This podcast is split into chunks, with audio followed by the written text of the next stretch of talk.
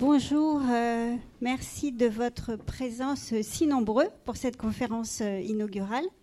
Nicolas Lucci-Goutnikov est conservateur au Musée national d'art moderne au Centre Pompidou. Il est docteur en philosophie de l'art. Il est l'auteur d'articles consacrés à l'art moderne et contemporain. Il travaille sur l'exposition comme lieu d'innovation. Et en charge de la coordination scientifique du Musée national d'art moderne, il a récemment participé à la conception des nouvelles présentations des collections modernes et contemporaines. Il a été le commissaire de plusieurs expositions. Je citerai Collexia, Art contemporain en URSS et en Russie, 1950-2000, en 2016 au Centre Pompidou. Nous lui devons cette passionnante exposition, Rouge, Art et Utopie au pays des Soviets, que je vous laisse découvrir en sa compagnie. Je vous invite à prendre connaissance de l'ensemble du programme qui accompagne cette exposition au Grand Palais, mais également au Centre Pompidou. Bonne soirée à tous. Merci.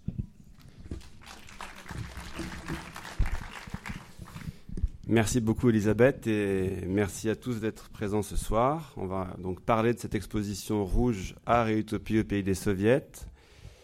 En commençant évidemment par expliquer ce titre, bon, vous, ne serez pas surpris d'apprendre que couleur rouge est associée au communisme, mais euh, la raison pour laquelle j'ai choisi de l'appeler rouge et de ne pas l'appeler euh, quelque chose qui aurait pu être euh, l'art en Russie ou l'art en Union soviétique de façon euh, pure et simple, c'est que l'exposition n'a pas pour vocation de dresser un panorama de l'art en Union soviétique ou même en Russie euh, au XXe siècle. Ce serait un panorama nécessairement incomplet, puisque durant cette période, il faut toujours, bien sûr, avoir en tête que tous les artistes n'ont pas adhéré euh, au projet communiste, que certains, d'ailleurs, sont partis très tôt de Russie, et il aurait donc été difficile de traiter d'un tel sujet. L'exposition rouge est là pour but de s'interroger sur la façon dont le projet communiste en Russie a engendré des formes d'art spécifiques, des formes tout à fait particulières, et elle essaye de montrer comment les artistes ont dû ou voulu, mais dans certains cas, euh, même très souvent voulu, participer à ce projet d'édification du socialisme à travers leurs œuvres, à travers leurs différentes actions. L'exposition, donc, elle est constituée de deux parties principales. Pour la concevoir, on s'est absolument appuyé sur les deux espaces qui nous ont été attribués, qui sont donc deux étages euh, sur l'avenue euh, Clémenceau, je crois.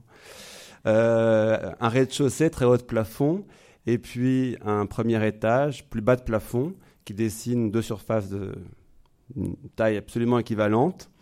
Et l'idée était donc de se dire qu'on allait découper cette exposition naturellement en deux, et en deux sections qui seraient euh, à la fois des sections chronologiques et à la fois des sections euh, répondant à deux utopies artistiques et politiques différentes. La première utopie qui est traitée dans la première partie, c'est ce qu'on a appelé le constructivisme dans sa version euh, productiviste, la façon dont les artistes ont très vite, certains d'entre eux en tout cas, voulu abandonner les beaux-arts euh, traditionnels, la peinture, la sculpture, pour euh, produire un art qui soit en prise directe avec la vie, qui puisse transformer la vie de façon immédiate. C'est donc un art qui se déploie dès après la Révolution d'octobre et qui euh, s'achève au cours des années 20. Et la seconde partie de l'exposition, elle, en revanche, se concentre sur les années 30 40, qui sont, comme vous le savez bien entendu, euh, les années euh, du totalitarisme le plus absolu, puisque Staline arrive au pouvoir en 1929, en tout cas c'est en 29 qu'il concentre euh, l'ensemble des pouvoirs, qu'il a éliminé ses opposants et qu'il va vouloir imposer au pays une réglementation totale des arts et au cours des années 30 imposer ce dogme réaliste socialiste dont l'exposition évidemment euh, montre la genèse. Ces deux périodes sont marquées par aussi deux rapports différents euh, à l'homme, tout simplement, puisque dans la première partie de l'exposition, ce, moment des années 20 de fusion de l'art dans la vie, les artistes souhaitent redonner euh, aux hommes et aux femmes une forme, un rôle actif, les rendre maîtres de leur destin tandis que dans la seconde partie de l'exposition, on redonne, on rend euh, au spectateur euh, son rôle passif traditionnel en lui montrant des images, celles d'une vie rêvée.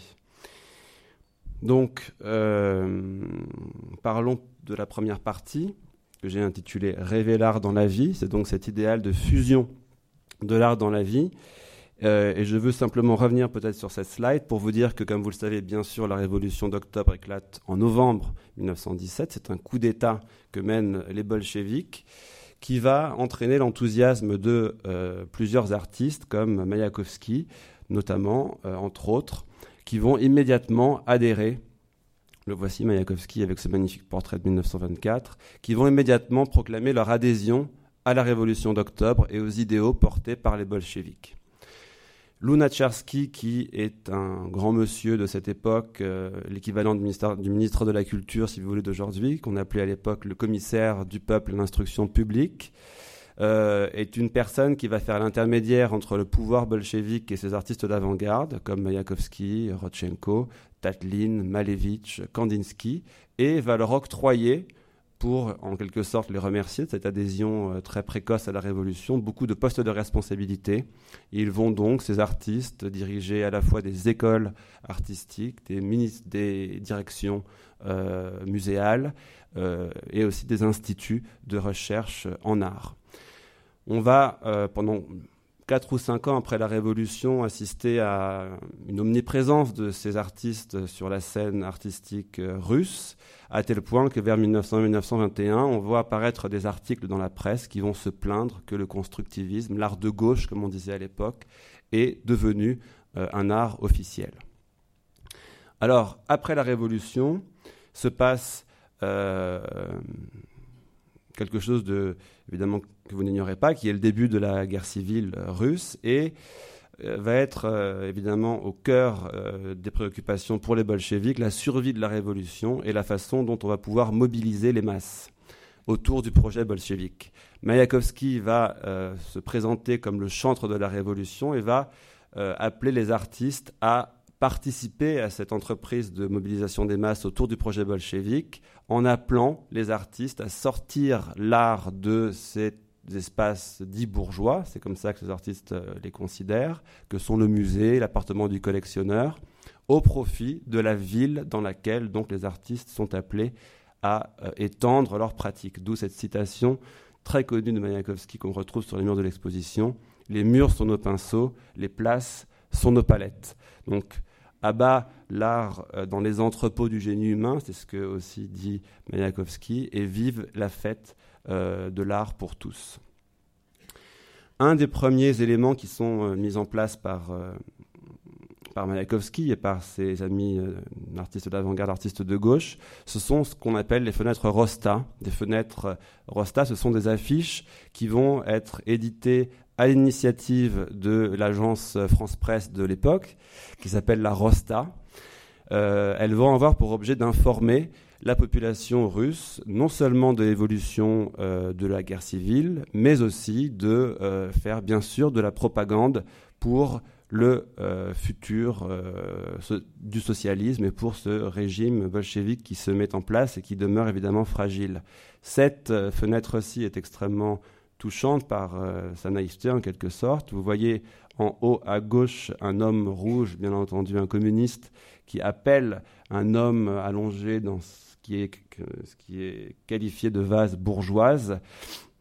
Il appelle donc cet homme à se, réveiller et il lui dit que la seule rédemption est le communisme et il en veut pour preuve euh, de lui jeter cette petite échelle où il est marqué en russe communisme ce qui me semble tout à fait euh, joli avec le soleil évidemment radieux de cet avenir communiste auquel ces artistes euh, croyaient, euh, je pense, avec une forme d'innocence tout à fait sincère et qui nous semble aujourd'hui bien évidemment extrêmement naïve lorsqu'on connaît le futur de tout cela. Autre innovation tout à fait extraordinaire de cette période de la guerre civile, toujours cette entreprise de mobilisation extraordinaire des masses, c'est euh, l'innovation suivante, les fameux trains d'agitation, des trains de propagande qui vont sillonner euh, le front de la guerre civile pour, là encore, unifier le pays et unifier la population dans cette perspective donc de la victoire de la révolution bolchevique. Ces trains sont des, de véritables centres d'art pluridisciplinaires ambulants, puisqu'on y trouve à la fois des salles de lecture, des salles euh, de projection, comme on le voit sur la photo du dessus. On y trouve également euh, des espaces pour l'instruction des masses qui sont encore à l'époque largement analphabètes. On y distribue également des journaux, des affiches, comme celles que je vous ai montrées précédemment. Et euh, on y fait également, évidemment, des discours. Donc ces trains euh, sont stupéfiants par leur innovation. Imaginez quand même qu'on décide de projeter des films euh, dans ce genre de, dispositif dès 1918-19 et euh, vont donc évidemment marquer les esprits. On notera aussi évidemment que les artistes participent à la décoration de l'extérieur des trains, comme le montre la photo du dessous, qui évoque également la façon dont la population de ces différents villages où s'arrêtaient les trains arrivait euh, en large euh, quantité pour euh, à la fois recevoir ces affiches et écouter ce qu'on avait à leur dire. Je me suis trompé là dans l'ordre des slides, vous m'en voudrez pas. Ça, ça, se, ça se relie avec ça. C'est une autre esquisse de fenêtre Rosta qui est tout à fait belle, qui est réalisée par un autre artiste que Mayakovsky. Alors, ce que je vous ai pas dit d'ailleurs, pardon, parce que je reviens du coup en arrière, c'est que Mayakovsky est le rédacteur de la plupart des textes de ces fenêtres Rosta et il en a dessiné certaines. En l'occurrence, celle-ci a été à la fois dessinée et rédigée par Mayakovsky. Quant à celle-ci, c'est une esquisse par euh, Liebediev qui est actif, lui, à Saint-Pétersbourg, Pétrograd à l'époque, puisque ces affiches Rosta sont diffusées dans différentes villes. Différents ateliers existent dans les grandes villes. Et euh, d'ailleurs, je précise, puisque je ne l'ai pas dit non plus, et vous me pardonnerez, j'espère de l'avoir oublié, le, nom de fenêtre, en réalité, vient du russe euh, akno, qui veut dire à la fois fenêtre et vitrine, puisque ces affiches étaient en fait installées dans les vitrines des magasins vides. Euh, et donc, les gens dans la rue, évidemment, y étaient mis, étaient mis en contact avec elles. Autre aspect tout à fait fascinant de cette période, c'est euh, la mise en œuvre par les artistes de programmes de décoration urbaine et euh, de mise en scène pour des spectacles de masse. On a ici, je pense, deux esquisses qui sont pour moi quelques-uns des, qui, sont chefs-d'œuvre de l'exposition euh, de l'artiste russe Jean Pougny, qui va par la suite émigrer et vivre ici même en France. Jean Pougny, donc, produit, crée ces esquisses qui sont conçues pour être des décorations urbaines dans l'espace public, réalisées à l'occasion de grandes fêtes euh, du calendrier rouge. En Russie, à cette époque, le calendrier religieux et ses fêtes traditionnelles, euh, les différents saints de Noël, etc., sont remplacés par ce qu'on appelle le calendrier rouge, donc les grandes fêtes liées euh, à l'actualité, enfin à la vie du communisme, à la fois le 1er mai, à la fois bien sûr la révolution, l'anniversaire de la révolution d'octobre.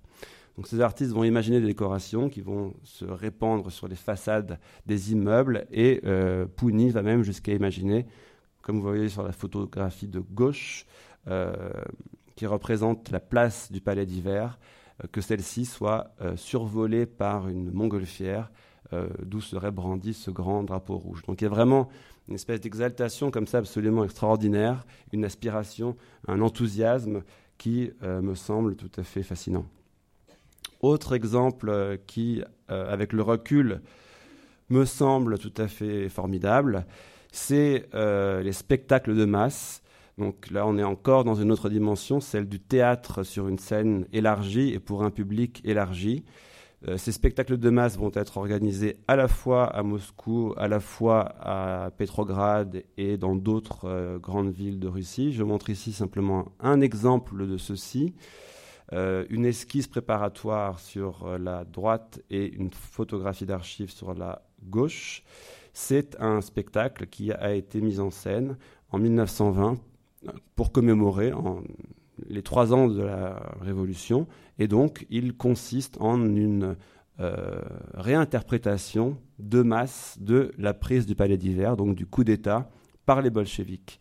Sur l'esquisse euh, qui est présentée à droite, euh, qui est une esquisse de Anenkov, donc le scénographe de, de, ce spectacle de masse, on voit que ce spectacle de masse était censé rassemblait des milliers de spectateurs, mais tout aussi nombreux étaient les figurants, puisque des milliers de soldats euh, de l'armée rouge notamment euh, ont été mobilisés pour rejouer la prise du palais d'hiver. Donc le spectacle est un spectacle qui se passe dans les lieux mêmes euh, de la prise du palais d'hiver, sur la place même du palais d'hiver. Euh, on y voit différents épisodes, évidemment résumés et évidemment aussi déjà un petit peu réécrits de la prise du palais d'hiver, sont représentés, comme le montre euh, l'image sur la gauche, dans, une, de premières scènes des capitalistes. On voit les gros sacs d'argent qui sont posés sur le sol, des personnes en haute forme et des bourgeoises sur la, sur la droite. Donc l'ancien régime bientôt abattu. On voit d'ailleurs derrière aussi des, des personnes en livrée qui évoquent euh, évidemment le régime tsariste et ses ersas après la révolution de février. Et le spectacle se déroule ensuite jusqu'à évidemment la prise du palais d'hiver qui euh, est rejouée plutôt sur le mode de la révolution que sur le coup d'État. Donc imaginez-vous quand même qu'en 1920, on met déjà euh, en branle des dispositifs gigantesques. Ces dispositifs, il faut le préciser, sont en large partie inspirés des fêtes révolutionnaires que euh, nos révolutionnaires français avaient mis en œuvre euh, en 1789 et après, mais ils sont étendus à des dimensions absolument inouïes. On voit aussi apparaître de la porcelaine de propagande à cette époque qui va être diffusée très largement. Alors, vous pouvez lire avec moi les slogans qui étaient inscrits sur ces assiettes. Euh, sur l'assiette de gauche, vous voyez une assiette sur laquelle est marqué qui n'est pas avec nous et contre nous. On est dans une situation de guerre civile et donc euh, les ennemis doivent évidemment être clairement identifiés. Sur l'assiette de droite, un slogan euh, plus positif tout de même. L'intelligence ne tolère pas l'esclavage se met également en place en 1918 quelque chose de tout à fait euh, intéressant qui s'appelle le plan de propagande monumentale. Lénine lui-même le met, en œuvre, le, souhaite. Euh, il s'inspire pour ça de ce que fait en France, qu'a fait en France la Troisième République. La Troisième République a entamé, lorsqu'elle a été érigée, un, plan de monument euh, à Paris et dans les grandes villes célébrant euh, tous les héros de la République. Lénine va vouloir appliquer ce schéma à la Russie bolchevique, désormais bolchevique, en promouvant la destruction des monuments tsaristes et la réalisation de monuments consacrés à des philosophes de tous âges d'ailleurs, aussi bien des philosophes des Lumières mais progressistes, tout comme des philosophes du socialisme ou de l'anarchisme même comme euh, Mikhail Bakounine.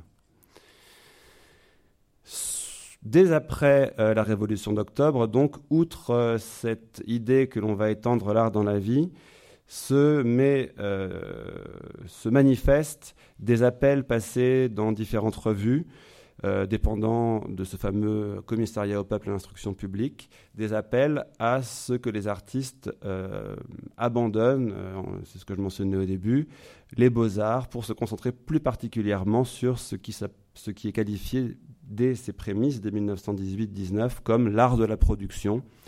Des théoriciens comme Ossip Brick ou Nikolai Pounine vont appeler les artistes à euh, aller à l'usine et à concevoir des objets pour participer à travers eux à la transformation du mode de vie vers donc une société euh, socialiste.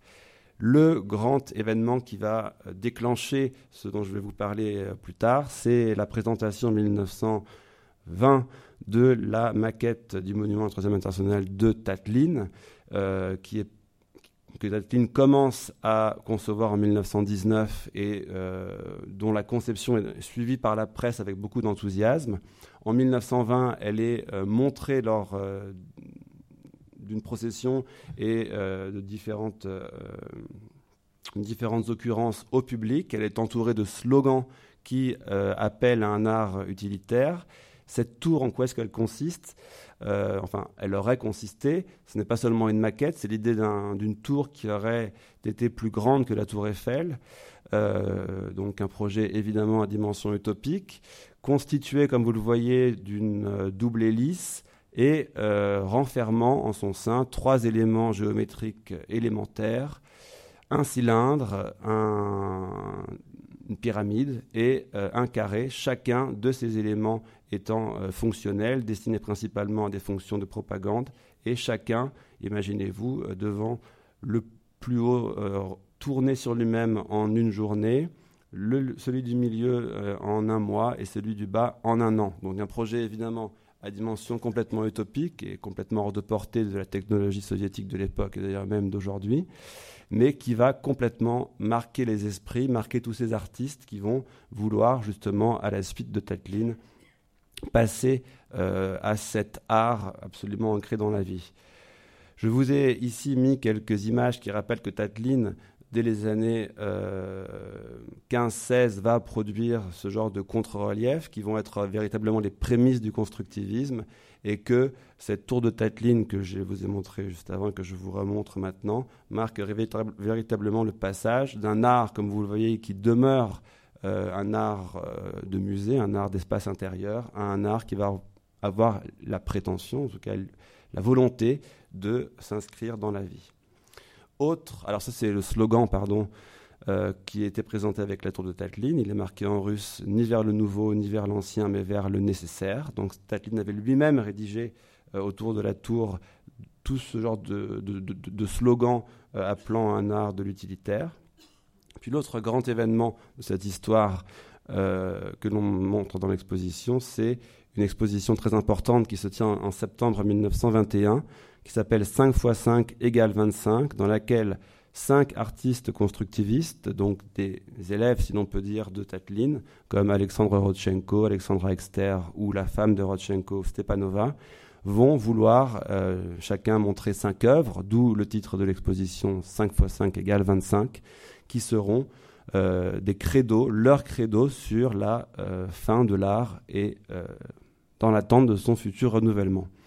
On voit donc ici l'une des œuvres présentées par Rodchenko. Parmi les cinq que Rodchenko présente, il y a trois monochromes, pur rouge, pur jaune et pur euh, bleu. Ce sont les premiers monochromes de l'histoire. On a souvent tendance à dire que le premier monochrome de l'histoire, c'est carré blanc sur fond blanc de Malevich. La vérité est qu'un carré blanc reste un carré, et que donc les premiers monochromes de l'histoire, ce sont véritablement ces trois monochromes de, de Rodchenko, dont on ne montre qu'un exemplaire, puisque cet exemplaire a été décrit par le critique d'art Nikolai Taraboukine comme le dernier tableau, le dernier mot après lequel la parole du peintre doit se taire, le dernier tableau créé par un peintre.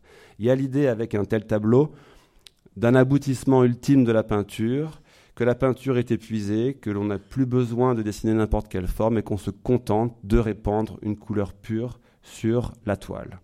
Il faut donc, après une telle peinture, passer à autre chose.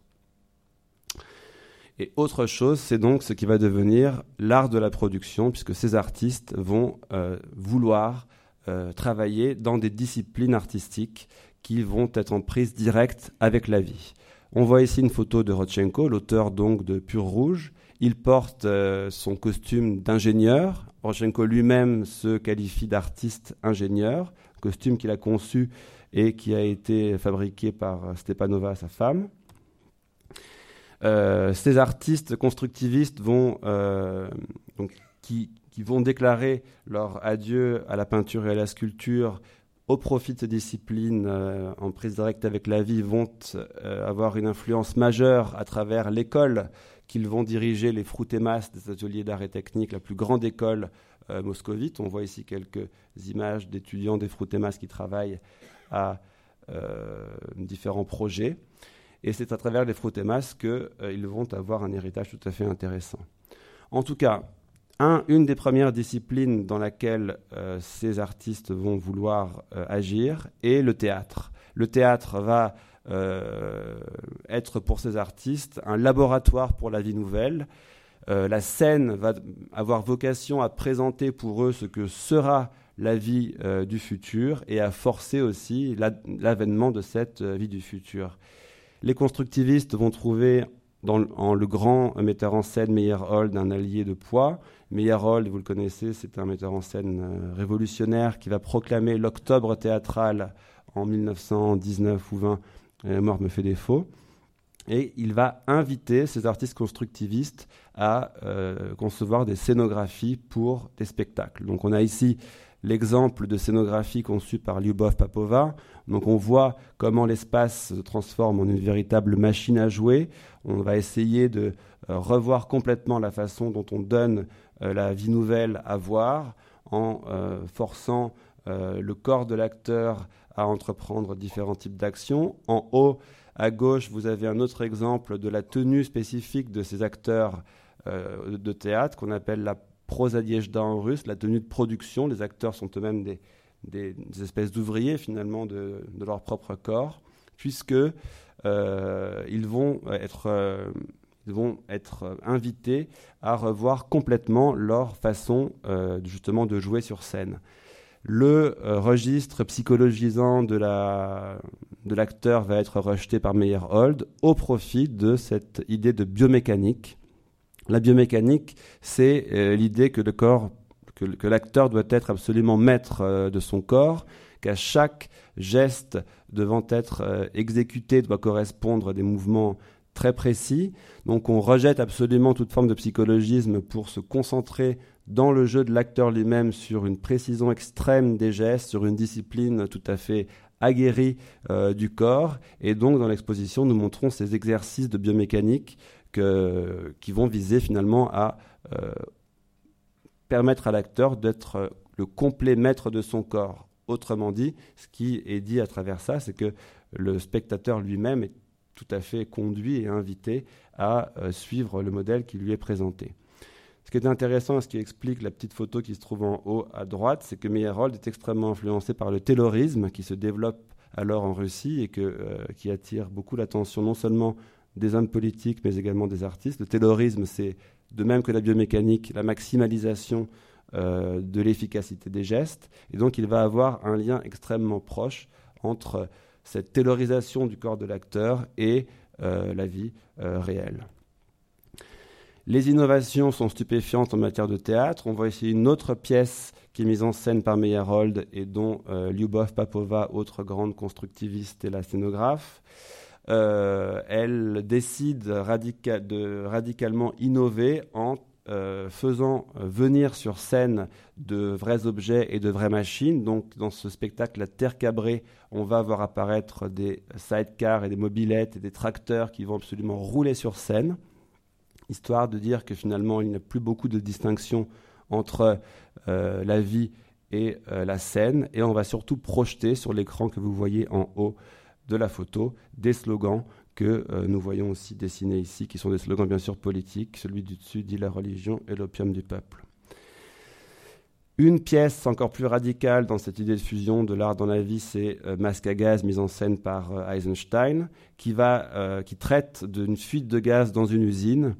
Eisenstein va prendre la décision radicale de se passer carrément de la scène théâtrale et va décider de mettre en scène la pièce dans une usine euh, dans les lieux mêmes donc où l'action est censée se passer. Et puis une pièce qui est tout à fait extraordinaire par son sujet et aussi par la mise en scène euh, sur laquelle Lissitsky a travaillé en tant que scénographe. Euh, c'est Je veux un enfant qui est conçu en 1927 mais qui n'est pas mise en scène puisqu'en cette époque on le verra plus tard, les, les, constructivistes sont déjà un petit peu mis à l'écart par le pouvoir, enfin même beaucoup mis à l'écart par le pouvoir bolchevique. Cette pièce est assez édifiante pour nous aujourd'hui, puisqu'elle euh, relate la vie de Milda. On la voit euh, sur le collage préparatoire de Lissitsky sur la droite. Milda est une jeune militante communiste lettonne qui, euh, qui veut un enfant et qui cherche pour cela le meilleur père, le père idéal. Et donc elle va sélectionner au fil de, de la pièce. Euh, elle va vouloir sélectionner le meilleur père, donc elle va auditionner en quelque sorte euh, différents, différents hommes, bien sûr ça va sans dire, euh, qui sont, et elle va bien sûr choisir le prolétaire le plus parfait. Et puis lorsqu'elle va avoir son enfant, elle va, elle ne va pas vouloir le garder pour elle et l'éduquer, elle va préférer le confier à la collectivité communiste. Ce qui est saisissant, c'est que la mise en scène de, pensé par Meyerhold avec Lissitsky, qu'on voit dans la petite image d'archive, va euh, mettre la scène au cœur euh, de la salle. Donc il n'y a vraiment plus d'espace, euh, de limite pardon, entre la salle avec les spectateurs et la scène elle-même.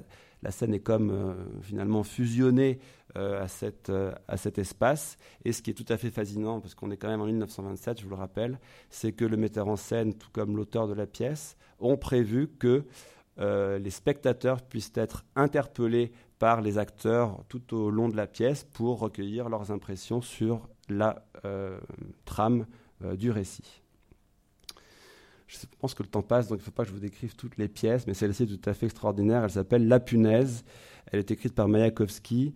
C'est Rodchenko qui en est le metteur en scène. Shostakovich réalise la partition musicale et Meyerhold la musique. Donc on voit là quand même quatre très grands artistes russes qui vont s'allier autour de cette pièce de 1929 qui va traiter euh, avec beaucoup de satire euh, de la comment dire de la de la déchéance morale que connaît la Russie sous la NEP et de la façon dont euh, les NEPmen, donc ces nouveaux capitalistes euh, durant cette parenthèse donc de la NEP, vont euh, renouer avec d'anciennes habitudes. Rodchenko va être le scénographe de cette pièce et on voit dans l'image en haut à droite qu'il propose un, design tout à fait futuriste, puisque la seconde partie de la pièce se déroule dans le futur communiste, contrairement à la première qui se déroule dans le présent de la NEP. Autre euh, discipline qui intéresse énormément les constructivistes, c'est le design au sens large. Euh, le, secteur de design qui va aboutir à des productions réelles en série et donc à des gens qui vont porter euh, ou utiliser les vêtements, c'est le design textile. On voit ici Stepanova sur la droite, la femme de Rodchenko, euh, portant son propre euh, design, qui a, comme en atteste la photographie à gauche, été produit. Un design qui a pour objet, anticipant l'art optique, de euh, vibrer lorsque le vêtement bouge. Stepanova comme Papova sont des artistes qui ne vont pas hésiter à aller à l'usine, contrairement à leurs collègues d'ailleurs masculins. Elles vont vouloir euh, être à l'usine, participer euh, au processus de production et elles vont donc euh, voir leur design textile produit en série. On voit ici d'autres exemples de dessins par Papova, un dessin de costume qui est, enfin ce n'est pas tout à fait le même qui est porté, mais en tout cas celui qui est porté ressemble. Le design de mobilier va être évidemment quelque chose de fondamental. On voit ici ce que Tatlin a pu produire. Tatlin s'est intéressé aussi aux vêtements. Nous n'avons malheureusement pas réussi à faire venir le collage en dernière minute de Tatlin qui montrait justement des patrons de vêtements sur le collage de gauche. Ils vont aussi, ces artistes formidables, euh, dessiner des dispositifs de propagande pour l'espace urbain. Donc on, a ici des, stands d'agitation, de propagande conçus par euh, Cloutsis. On voit tout de suite euh, avec ces stands que l'idée de dispositifs très mobiles, transformables, euh, sont au cœur de, euh, de leurs idées, puisque dans leur esprit, le design doit être absolument au service des hommes et des femmes et pas le contraire. On voit ici un, un, bref photographe, un photogramme pardon, extrait du film La journaliste qui montre d'autres types de design. Ceux-ci sont de Rodchenko qui a été le scénographe de ce très fameux film. Et puis, euh, dans l'exposition, vous verrez, euh, donc ça ce sont les esquisses préparatoires, vous verrez donc dans une version reconstruite le fameux club ouvrier de Rodchenko. Donc là, je vous montre des images d'archives que vous voyez aussi d'ailleurs dans l'exposition. Le club ouvrier de Rodchenko euh, a été conçu par Rodchenko en 1925 pour l'exposition des arts décoratifs de Paris. Il a été montré non loin d'ici euh, aux Invalides dans une grande galerie en bois consacrée euh, au mobilier, justement. Il a été ensuite offert au Parti communiste français, puis détruit, et le Centre Pompidou l'a reconstruit pour, les 40, pour Paris-Moscou, dont euh, Rouge célèbre en quelque sorte les 40 ans. Ce club ouvrier, vous le voyez dans l'exposition, il est tout à fait typique euh, du design de ces artistes constructivistes. Vous avez au fond, euh, sur la photo en haut à droite, euh, un espèce de treillis qui, comme vous le verrez dans l'exposition, sert d'espace de, projection et appartient à un dispositif beaucoup plus large qui contient aussi une tribune d'orateurs, puisque l'idée centrale de ce design constructiviste, c'est, comme je le disais peut-être avant, d'être modulable, donc d'avoir plusieurs usages. Donc on asservit l'objet finalement plutôt qu'à servir l'homme euh, aux objets. On voit également aussi des tables pupitres, donc elles sont elles aussi euh, modulables. Le club ouvrier, outre ses qualités plastiques, atteste aussi la façon dont les bolcheviks vont vouloir proposer de nouveaux, les constructivistes avec eux, de nouveaux lieux, de nouvelles fonctions d'habitat, de nouvelles fonctions de vie. Donc le club ouvrier en est un exemple tout à fait saisissant puisqu'il s'agit euh, d'un lieu où l'on va vouloir à la fois euh, instruire euh, les prolétaires, à la fois leur permettre des loisirs intellectuels et à la fois, comme la tribune le, le montre, leur, évidemment leur inculquer une éducation politique tout à fait orientée. Ces clubs vont être réalisés, je veux dire en grand et en dur, à Moscou par de grands euh, architectes constructivistes. Celui-ci, comme la plupart d'entre eux d'ailleurs, sont toujours euh, debout à Moscou ou dans d'autres grandes villes. Celui-ci est très connu, il a été réalisé en 28 par euh, Melnikov. C'est un bâtiment qui contient diverses fonctions afférentes à ces clubs, une salle de danse, une salle de spectacle, une bibliothèque, etc. Les trois volumes en porte-à-faux correspondent à des gradins euh, et ces gradins sont modulables en fonction de la nécessité euh, des spectacles ou des événements qui s'y sont organisés. Autre euh, grande innovation, comme vous l'avez vu, on passe à l'architecture. Autre qui va également bien sûr intéresser les artistes constructivistes. Elle va les intéresser parce que c'est sans doute l'art le plus, plus en prise avec la vie et le plus, le plus susceptible de la transformer. Le grand concept de l'architecture à l'époque, c'est ce qu'on appelle euh, les condensateurs sociaux, donc des bâtiments euh, qui vont euh, condenser d'une façon très forte de nouvelles formes de vie dans la perspective de contraindre en quelque sorte ou d'amener les habitants et les utilisateurs de ces bâtiments vers de, nouveaux, de nouvelles manières de vivre et de travailler. En l'occurrence, vous êtes ici devant un nouveau type d'habitat, un habitat euh, en partie collectivisé.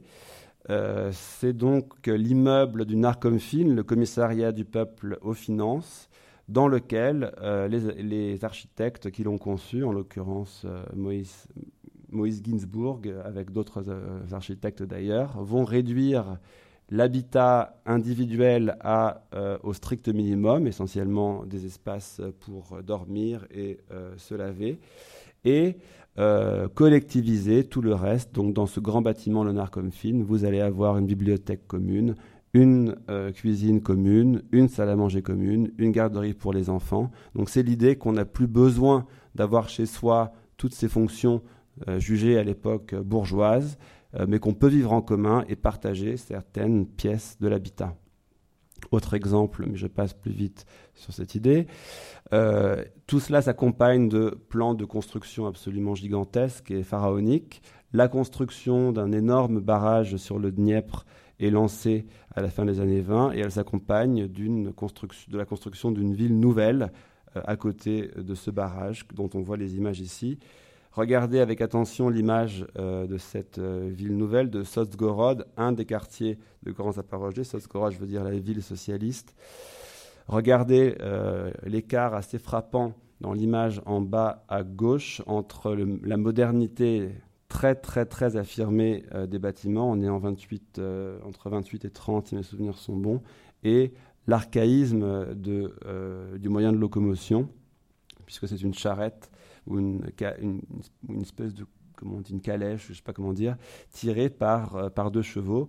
Donc il y avait une espèce de disproportion euh, entre les moyens mis à disposition euh, de, ces, de ces personnes et, et, et, la mesure de leur ambition. L'architecture va avoir une dimension très vite utopique. On est ici devant un magnifique projet que je suis très heureux de pouvoir remontrer. On l'avait déjà vu à Paris-Moscou il y a 40 ans la ville du futur, un projet de diplôme de Krutikov, qui est également euh, une ville euh, marquée par l'habitat collectif, mais elle a pour particularité d'être une ville volante, une ville dans le ciel.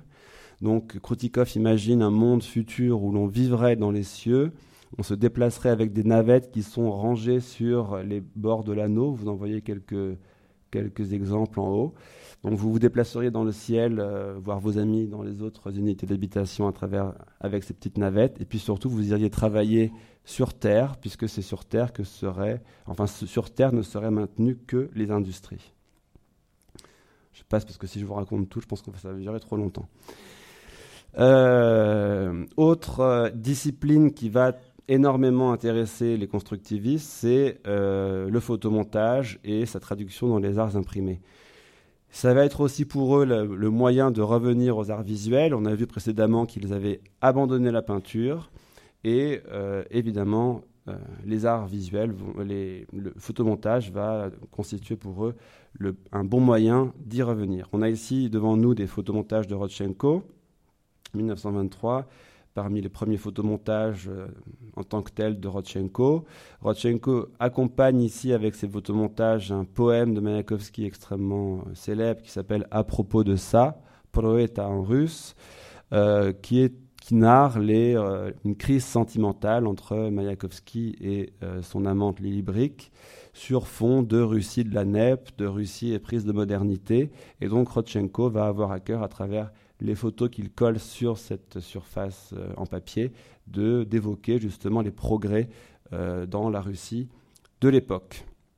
Alors Rodchenko va surtout utiliser des, photos découpées dans les magazines, euh, découpées dans des photos qui sont le plus souvent prises par d'autres que lui, mais rapidement il va prendre des photos pour ses photomontages et va après cela devenir un photographe au plein sens du terme. Donc c'est important de, savoir que Rodchenko a été photomonteur avant de devenir photographe. Je ne sais pas si vous me suivez, mais en tout cas, c'est tout à fait euh, intéressant de euh, le rappeler.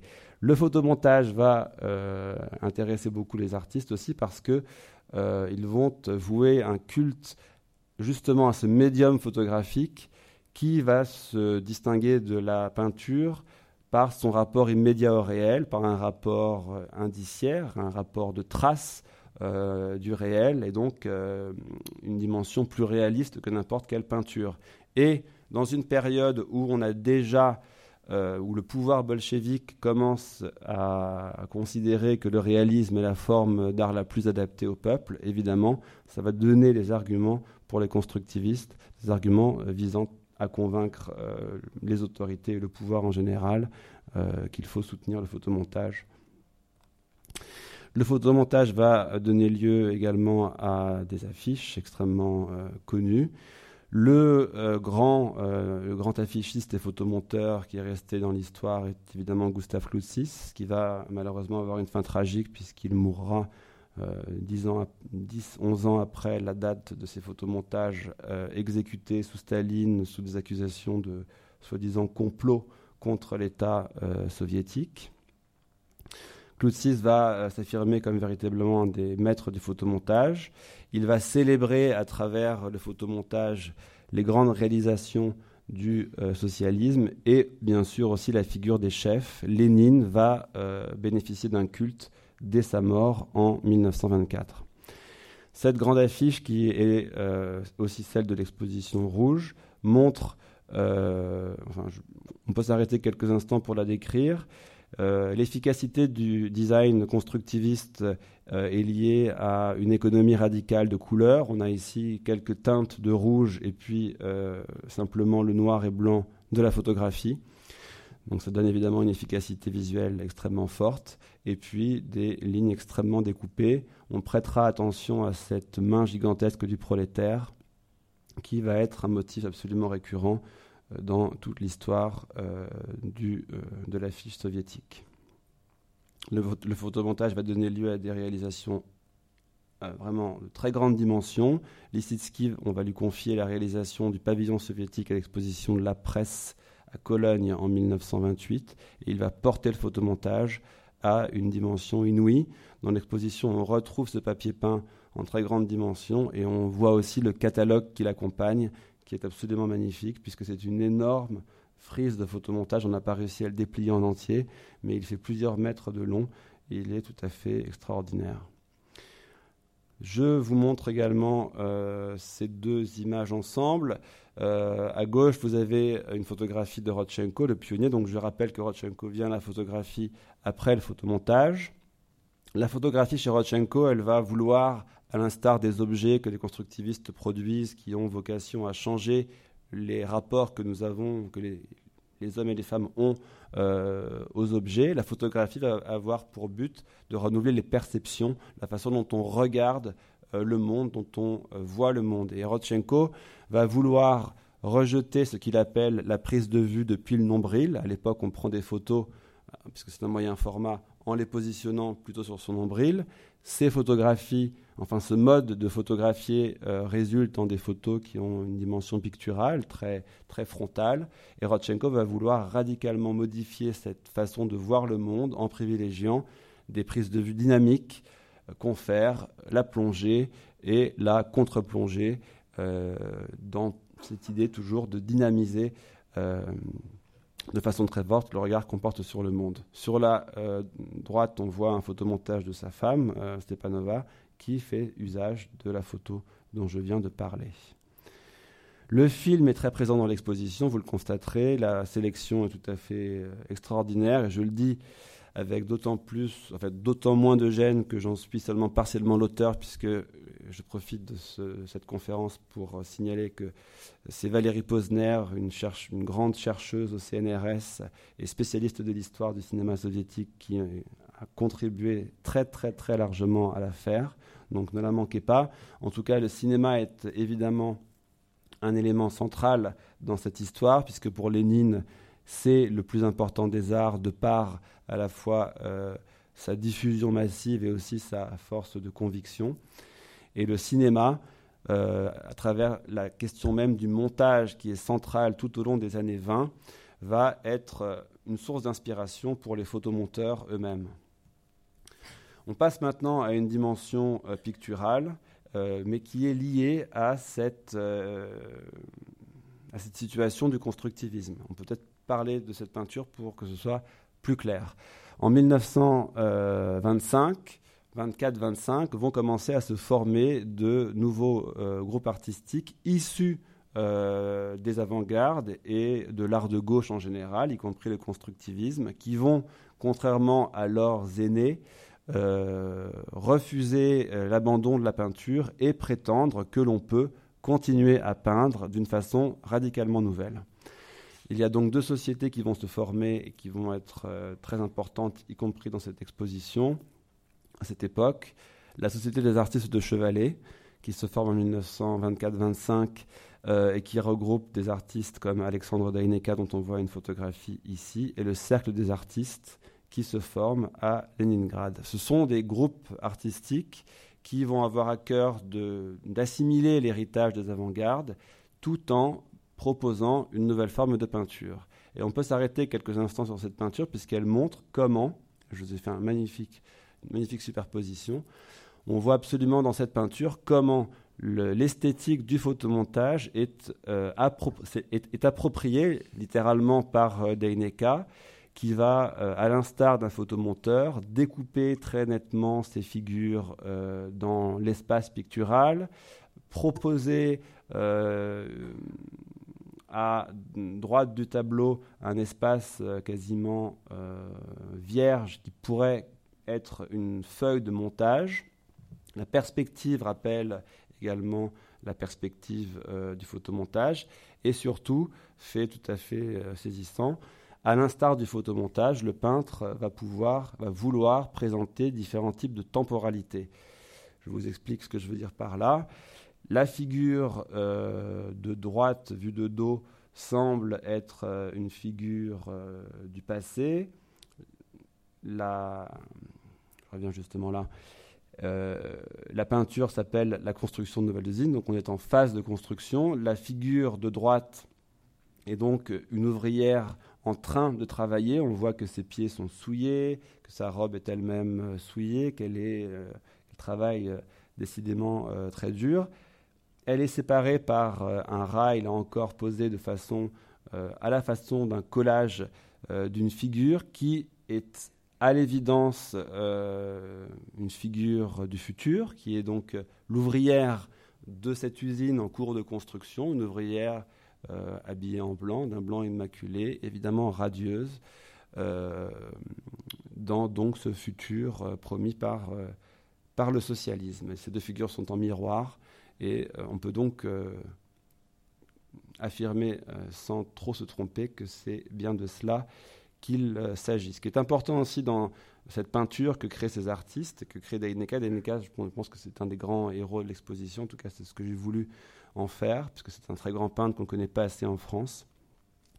Ces figures que Daineka va peindre, ce ne sont plus des individus, ce n'est plus telle ouvrière ou telle colcosienne, c'est ce sont des types sociaux. C'est l'ouvrière, la colcosienne. Donc il y a à cette époque l'idée qu'on va représenter non plus euh, des, situations singulières, mais des situations générales dans lesquelles les spectateurs vont pouvoir euh, se projeter et euh, qu'ils vont pouvoir prendre pour modèle.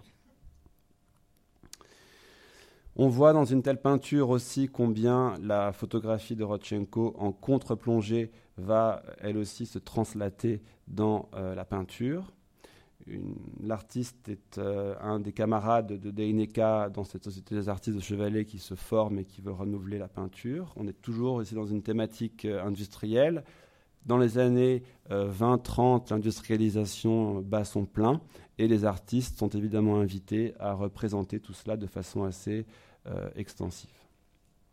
Je passe plus rapidement sur les photos de ce groupe. On voit euh, que cette euh, esthétique très découpée euh, va dominer les premières années de travail de ces artistes.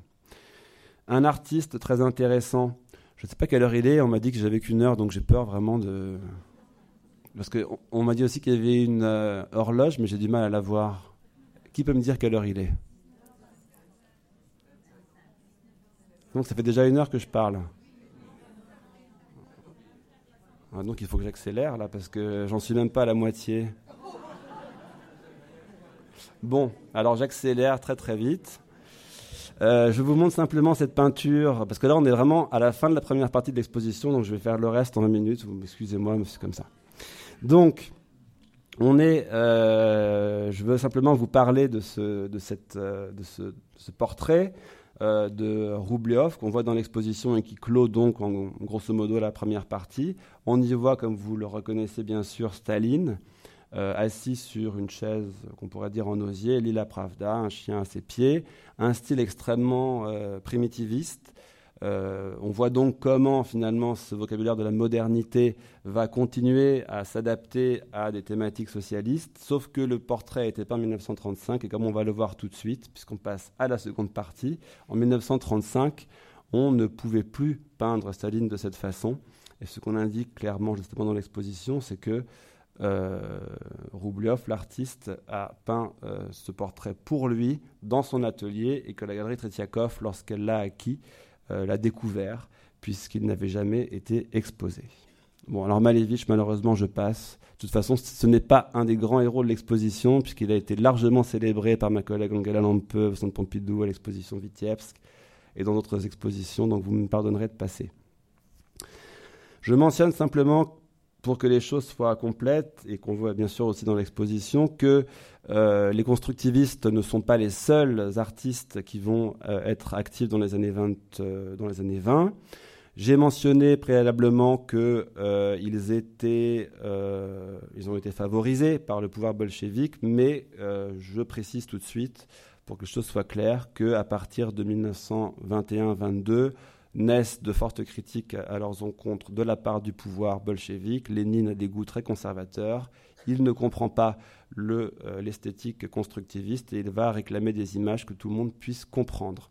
Et donc, les peintres traditionnalistes, euh, souvent d'ailleurs de l'ancien régime tsariste, les peintres, pour certains même académiques, vont euh, proposer au pouvoir bolchevique ces images euh, que le pouvoir attend et va se constituer en 1922 une association qui va être importante pour les années 30, l'association des artistes de la Russie révolutionnaire, qui va organiser de très grandes expositions thématiques où on verra les nouvelles figures du socialisme, notamment l'instituteur de campagne, le correspondant ouvrier.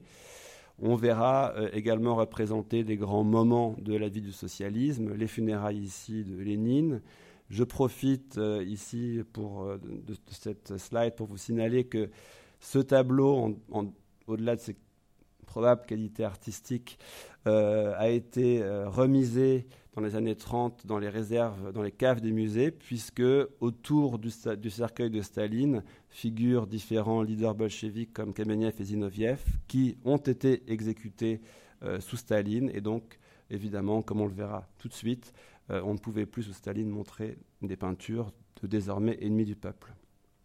Cette peinture est une des icônes de l'exposition. Elle est d'un des membres de cette association donc de peintres traditionnalistes, le bolchevique.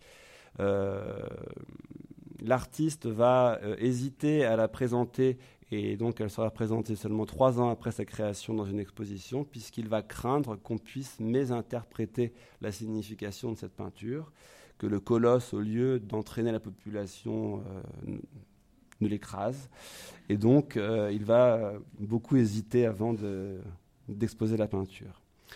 Un autre très bel artiste de cette euh, section de peinture traditionnelle, c'est Petrov Vodkin, qui ne va pas être membre de l'association, mais qui va en certaines euh, occasions exposer avec eux, puisque l'association en question, donc euh, AKHRR, on l'appelle en, russe, va très rapidement monopoliser les finances de l'État.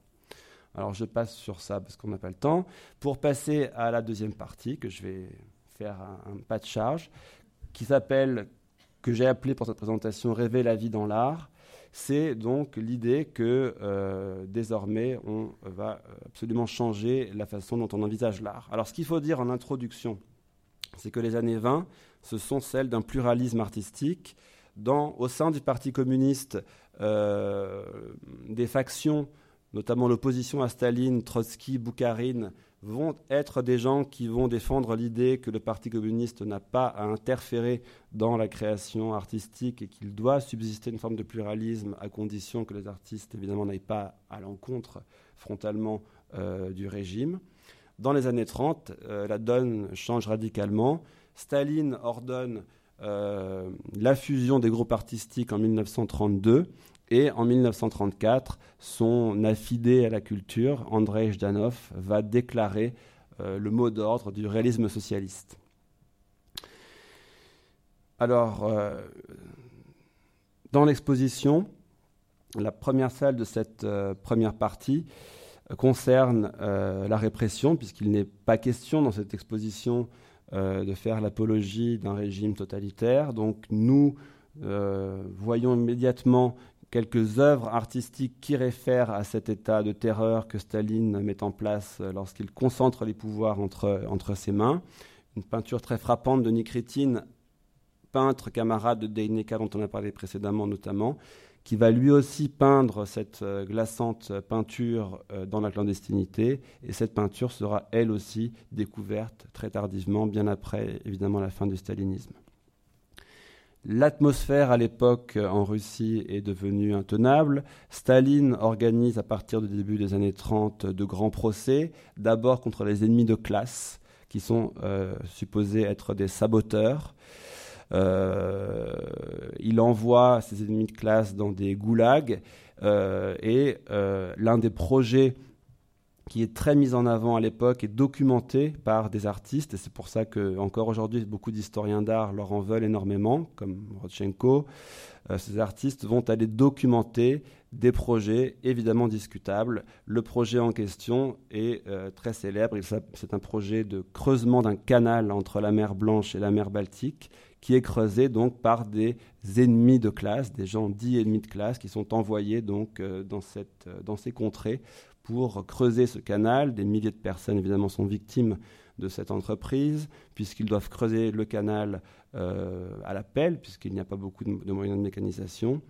Rodchenko est envoyé euh, pour la, revue très connue URSS en construction documenter la construction de ce canal. Pour Rodchenko, je le dis parce que moi je considère qu'il ne faut pas le condamner de façon unilatérale, Rodchenko est déjà un artiste qui est à la marge, puisqu'il est constructiviste et que le constructivisme n'est plus en faveur. Et s'il veut continuer à travailler, il est contraint d'accepter ce genre euh, de commande. Donc Rodchenko documente euh, la construction du canal et son ouverture. On voit de façon très cynique que euh, ce plan de rééducation par le travail est accompagné d'une grande hypocrisie, puisque sur la photo en haut à droite, on, on montre finalement que ce travail est réalisé dans la joie et dans l'entrain avec un orchestre. On montre dans l'exposition un procès très connu, le procès du part, pas du part, parti industriel. La lutte contre le sabotage va euh, beaucoup, euh, euh, avoir des, conséquences aussi dans, les arts, puisque des artistes courageux vont vouloir critiquer euh, cette paranoïa complète qui se, qui se dessine à l'époque euh, en URSS. Shostakovich va composer un, ballet qui s'appelle Le Boulon. Le Boulon, c'est l'histoire euh, d'un ouvrier qui va vouloir saboter une machine de travail en y mettant un boulon. Le ballet, bien entendu, n'est jamais mis en scène puisqu'il est censuré, comme beaucoup de pièces constructivistes de l'époque. Mais ce qui a été conservé de, euh, de cette entreprise. Ce sont des esquisses, en plus de la partition, des esquisses donc de Tatiana Bruni, qui sont absolument admirables et qui donnent un petit peu quand même d'entrain à cette, à cette salle sur la répression, qui représentent différentes figures de dix saboteurs. Donc vous avez à gauche le monsieur qui est porté sur la boisson et qui pour cette raison ne va pas travailler, et puis sur la droite le monsieur qui fait semblant d'être malade avec son plâtre et puis euh, son mal de dents probable. Vous avez dans l'exposition un document qui est extrêmement euh, touchant et tragique, qui est un exemplaire euh, de livre euh, qui, a, appartenu à Rodchenko. Rodchenko, en 1934, va être le concepteur graphique d'un livre qui s'appelle Les 10 ans de la République soviétique socialiste soviétique d'Ouzbékistan, un livre par ailleurs magnifique, puisque Rodchenko est un grand artiste. Mais le livre contient, puisqu'il glorifie ces 10 ans de la République d'Ouzbékistan, des photos de dignitaires. Quelques années euh, après la publication de ce livre, certains d'entre eux sont déportés ou exécutés, en tout cas désignés ennemis du peuple, et Rodchenko, qui a intériorisé le danger qu'il y a à avoir chez soi des images d'ennemis du peuple, va prendre l'initiative de biffer son propre exemplaire de façon à se prémunir de euh, toute menace. Ça laisse quand même songeur, bien sûr. Euh, la salle qui suit est consacrée. Euh, alors, ce que je veux dire avant de parler de ça, c'est que euh, ce réalisme socialiste qui est en cours de formation, mais qui ne correspond pas à grand-chose lorsqu'il était dicté en 1934, va très rapidement s'organiser par grands thèmes. C'est une peinture thématique qui va avoir pour but de présenter des modèles à la population euh, soviétique. C'est un réalisme qui n'a rien de réaliste au sens euh, de Courbet, si vous voulez, puisqu'il ne correspond pas à une. Euh, n'a pas pour vocation de dépeindre la réalité soviétique, mais un futur désiré, donc le futur du socialisme. Et donc, il doit présenter des modèles à la population, l'ouvrier enthousiaste, la colcosienne travailleuse, et également des sportifs, comme vous le voyez, puisque le sport, euh, des sportifs enthousiastes et déterminés, le sport est une valeur euh, cardinale que défend le, pouvoir soviétique. Il le défend, il la défend parce que le sport charrie avec lui des valeurs de discipline, de maîtrise de soi, de volontarisme. Le volontarisme est au cœur du projet stalinien.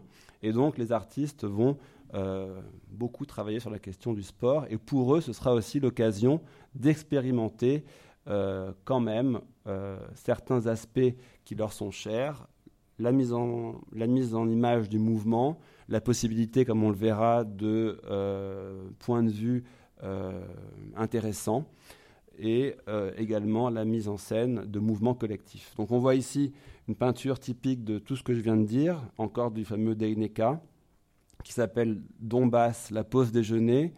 Donc on est, imaginez-vous, devant sans doute des mineurs du Donbass dans l'actuelle Ukraine qui prennent leur pause déjeuner. Ils ont fini de travailler pendant donc la pause du repas, ils vont faire du sport euh, dans la rivière radieuse qui coule sans doute près de euh, leur mine. Je le dis en plaisantant parce qu'évidemment tout cela fait sourire. Cela dit, la peinture, à mon sens, est de très très bonne facture. On voit comment Deineka maîtrise absolument la construction de l'espace euh, pictural et que sa touche est tout à fait euh, virtuose. On voit dans l'exposition une peinture monumentale de baigneuse, je ne la décris pas puisque vous, l'avez, la voyez comme moi. On voit euh, ce genre de grande peinture aussi très intéressante qui montre comment les corps sportifs deviennent de plus en plus militarisés euh, sous Staline, puisque euh, Staline entretient la crainte d'une agression extérieure perpétuelle et donc le sport est aussi le moyen d'appeler la population à une forme de militarisation. Je passe là aussi, vous voyez comment la photographie constructiviste se traduit dans la peinture mais j'ai plus beaucoup de temps. Donc je passe pour parler maintenant d'une section, on est presque à la fin, euh, d'une section qui est consacrée à la ville stalinienne, à l'architecture sous Staline. Alors sous Staline, l'architecture va perdre toute la dimension expérimentale euh, qu'elle avait dans les années 20 euh, grâce aux constructivistes. Les constructivistes, comme je vous le disais, avaient vraiment l'idée de révolutionner la façon dont on pourrait vivre, d'inventer de nouvelles typologies de bâtiments.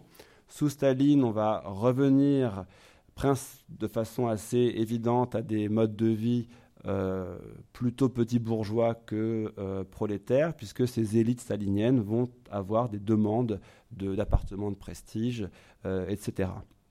Donc le modèle, enfin l'expérimentation radicale du constructivisme se perd au profit d'une architecture de prestige, puisque Staline va aussi avoir dans euh, la tête de euh, faire de Moscou une, grande, une des grandes capitales du monde et bien sûr la Mecque du socialisme. Donc la ville va se transformer radicalement. L'un des grands projets mis en place par Staline, c'est le métro. Le métro euh, que vous connaissez pour ceux qui ont été à Moscou, est un véritable palais pour le peuple, un palais qui est très richement euh, ça je la montrerai après. Un palais qui est, qui est très richement euh, orné. contrairement à tous les dogmes constructivistes, on renoue avec l'ornementation, l'habillage, comme le montre l'esquisse par ailleurs très bien réalisée. À droite, on va aussi faire appel à des styles du passé. Il y a vraiment un retour au grand style au pluriel, puisqu'on va avoir aussi une espèce de melting pot de différents styles. Sur euh, l'image de droite, donc cette esquisse de pavillon, on reconnaît euh, une flèche dorée qui évoque, là pour ceux qui connaissent Saint-Pétersbourg, celle de l'amirauté. Donc on renouvelle le grand style russe. Et puis c'est quand même très amusant, je trouve. C'est pour ça que je veux quand même pas, il faut quand même revenir sur cette euh, sur cette image, c'est que les artistes sont conviés à aller documenter la construction du métro, qui est largement relayée dans, dans les médias et par différents moyens. Et donc Samor Valov, artiste moderniste, va croquer ces constructrices du métro. Je vous rappelle qu'en URSS, à l'époque, les, femmes euh, font souvent euh, des métiers d'hommes. Euh, cette aquarelle, je l'ai prise parce qu'elle est, tout à fait significative de ce mélange total des genres de l'époque soviétique. On est devant donc une constructrice euh, au corps puissant. Il y a évidemment aussi un fort érotisme dans tout ça. Et la composition, euh, là, évoque plutôt euh, Michel-Ange que Rodchenko. Donc il y a véritablement, comme ça, une espèce d'éclectisme qui nous rappelle d'ailleurs à nous Français celui euh, de l'Empire, du Second Empire. Et ce n'est pas pour rien, puisque beaucoup de codes du Second Empire français vont se retrouver euh, à l'époque stalinienne, notamment la euh, vision haussmanienne de la ville, le creusement de grandes perspectives, notamment donc le remodèlement complet de la ville. L'un des projets pharaoniques qui est montré aussi dans l'exposition, c'est le Palais des Soviets, qui est le pendant dans la tour de Tatlin à l'époque de Staline.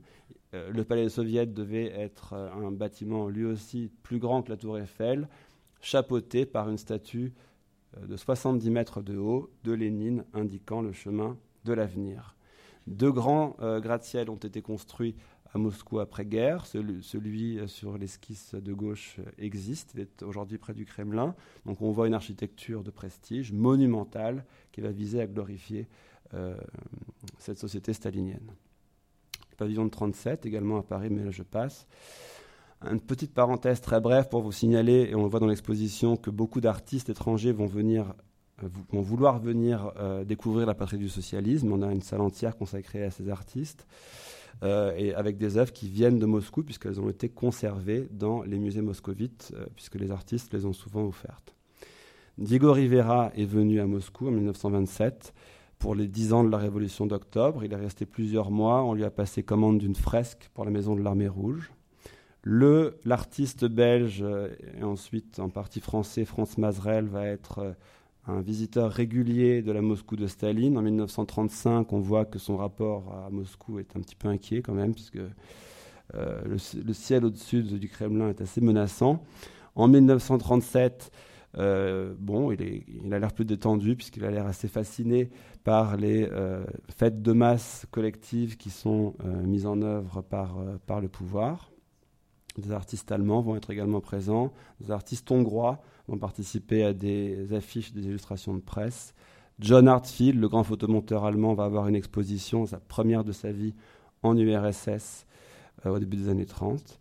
Et autre euh, élément très rare que nous montrons dans l'exposition, euh, concernant l'art de l'étranger, et ça, ça nous concerne, nous Français, donc en partie il faut le montrer. En 1949, donc après-guerre, pour les 70 ans de Staline, qui après-guerre est considéré bien sûr comme le grand vainqueur du fascisme et grand héros donc pour toute une population de communistes euh, à travers le monde. Donc pour les 70 ans de Staline, ces euh, masses ferventes de Staline vont avoir à cœur de lui faire des cadeaux et dans différents pays du monde, communistes ou non, vont va s'orchestrer une campagne de collecte de cadeaux, à la fois des babioles, à la fois des objets techniques, à la fois des dessins réalisés par euh, par les gens et à la fois des œuvres d'art. On voit ici un extrait d'un film très connu, L'homme que nous aimons le plus, un film euh, produit par le Parti communiste français, dont la bande sonore est, écrite par Paul Éluard, qui relate la collecte des cadeaux à travers la France avec ce camion sur lequel est inscrit Vive Staline.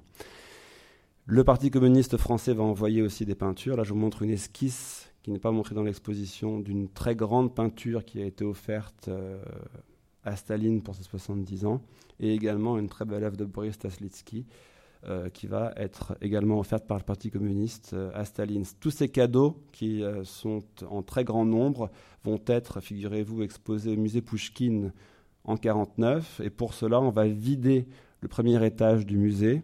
Donc on va remiser dans les caves les poussins, les Titiens, et on va mettre à la place de la peinture euh, réaliste socialiste, mais également toutes ces babioles, tous ces objets de différentes natures qui sont euh, offerts à Staline. L'exposition ne dure pas trois mois comme Rouge, mais elle dure trois ans, voire plus, puisqu'il faut attendre quelques mois après la mort de Staline pour que quelqu'un ose euh, décider que l'exposition doit toucher à sa fin.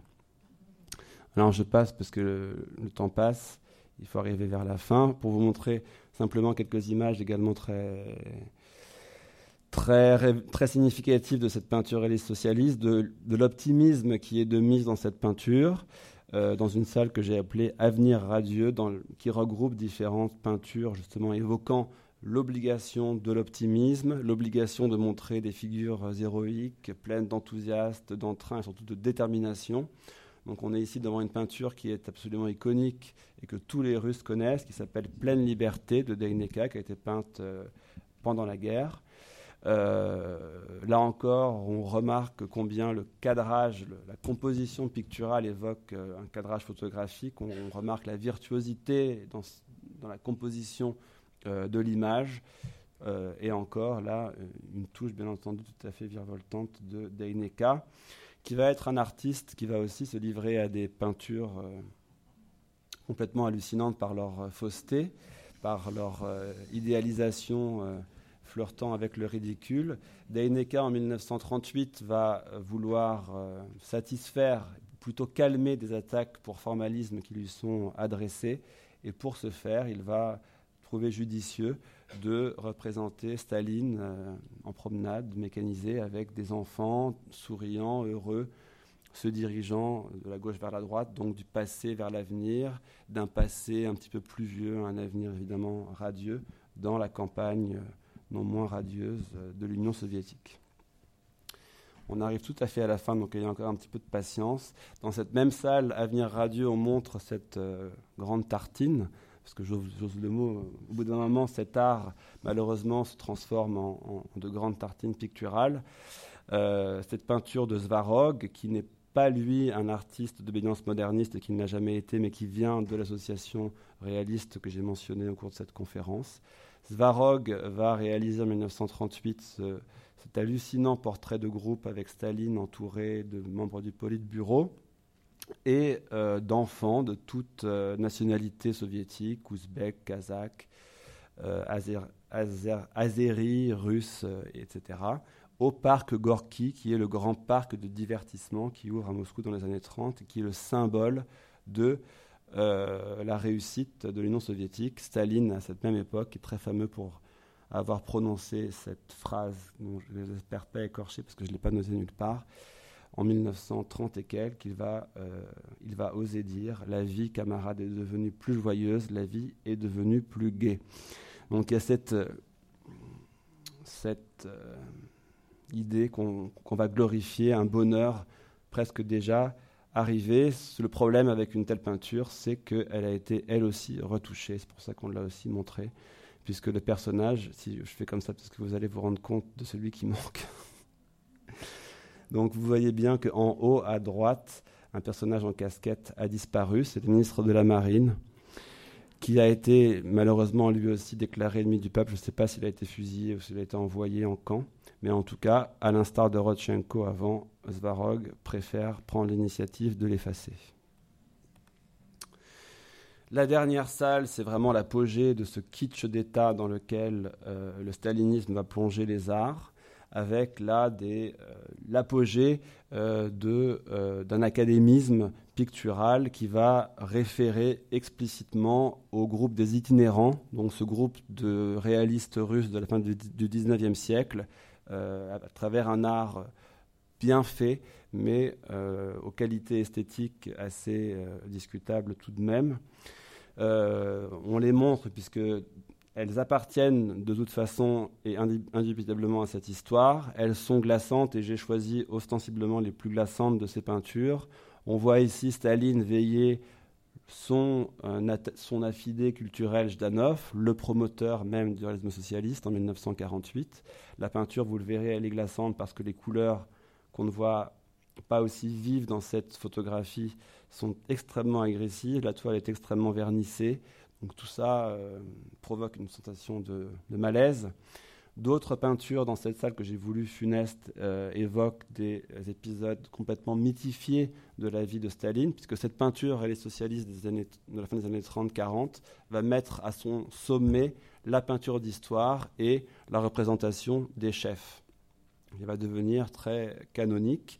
Euh, Staline, en l'occurrence, va être représenté de, de multiples reprises. Euh, on va euh, codifier la façon dont on le montre. On le montre systématiquement avec un costume semi-militaire. On cache le fait qu'il avait un bras, je pense que c'est le bras gauche qui était atrophié, et on essaye de le montrer plus grand qu'il n'était. C'était un homme de petite taille. Donc on, euh, évidemment, corrige tous les défauts de Staline lui-même, les défauts physiques, mais on corrige aussi les défauts de l'histoire, puisqu'on n'hésite pas à réécrire évidemment certains morceaux de l'histoire pour glorifier Staline. On va notamment essayer de montrer que Staline était très ami de Lénine, et on va faire et on va effacer dans les grandes, dans les grandes euh, peintures d'histoire la présence euh, d'opposants éliminés à Staline, notamment Trotsky, et on va montrer Staline entouré de ses plus fidèles, euh, ses plus fidèles alliés. Vous avez ici deux épisodes qui euh, réfèrent à, la relation entre Staline et Gorky. Gorky, euh, le grand écrivain stalinien. C'est d'ailleurs saisissant puisque Gorky, après la Révolution, écrit des, articles euh, dans sa propre revue très très agressifs contre les bolcheviks. Et lorsqu'il revient en URSS, il va évidemment changer, comme vous l'imaginez, de de point de vue, puisqu'il va euh, participer pleinement à l'entreprise euh, du réalisme socialiste. Donc sur la peinture de gauche, on est dans un, dans un avant. On voit Staline entouré de ses plus fidèles seconds, Voroshilov debout derrière lui, le commissaire à la défense, Molotov assis au premier plan, le commissaire aux affaires étrangères, j'ai oublié qui était le monsieur derrière Gorky, mais en tout cas, Gorky est en train de lire à Staline son dernier conte, La jeune fille et la mort. Et justement, la mort, elle est présente dans le tableau de droite, puisqu'on voit Staline empreint de gravité, veillant, Gorky dans son lit de mort et entouré des mêmes Molotov et Voroshilov. Donc il y a véritablement une codification à outrance de la façon dont on montre ces gens. Et puis pour que la salle quand même prenne une dimension euh, plus distancée et montrer que tout cela finalement, parce que je le dis encore une fois, euh, ne touche pas seulement la peinture, mais aussi différentes formes d'art, le théâtre et le cinéma. Le cinéma est présent dans toutes les salles, mais pas dans mon diaporama malheureusement. On montre comment les autres arts euh, sont touchés par cette question de la géographie des chefs. Aussi bien le peintre que le metteur en scène de théâtre que le metteur en scène de cinéma vont tous être soumis aux mêmes impératifs. On voit ici des photographies euh, de théâtre, donc des acteurs qui jouent le rôle de Staline et de Lénine euh, pour une pièce très connue de l'époque, Les Guérillons du Kremlin. Puis dans l'exposition, vous verrez une série de films sur lesquels j'attirerai votre attention, qui réécrivent complètement l'histoire et euh, précisément les rapports entre Lénine et Staline, qui sont, à mon avis, absolument extraordinaires. Moi, je ne les connaissais pas avant que Valérie Posner nous les fasse découvrir. Et ils sont tout à fait, tout à fait géniaux, c'est même pas le terme, ils sont, incroyables parce qu'ils sont, on a même du mal à croire ce qu'on voit. Euh, un des films que je vous recommande le plus vivement avant d'achever cette euh, présentation, c'est Le Serment en 1900, qui date de 1946. Le Serment, enfin l'extrait que l'on montre, est un extrait où l'on voit Staline dans son bureau au Kremlin, qui visiblement euh, cherche l'inspiration. On, le voit se demander euh, comment, euh, quelle décision prendre pour, euh, pour son pays. Donc on le voit commencer à dessiner de façon assez compulsive des portraits de Lénine. Et puis tout d'un coup, en surimpression, avec une musique de, de Tchaïkovski qui se déclenche de façon très grandiose, apparaissent des images documentaires de Lénine lui-même qui vont devenir, sont évidemment, qui vont le servir d'inspiration. Voilà, je pense que l'heure a passé. Je vous remercie beaucoup de votre attention. J'espère que l'exposition vous plaira.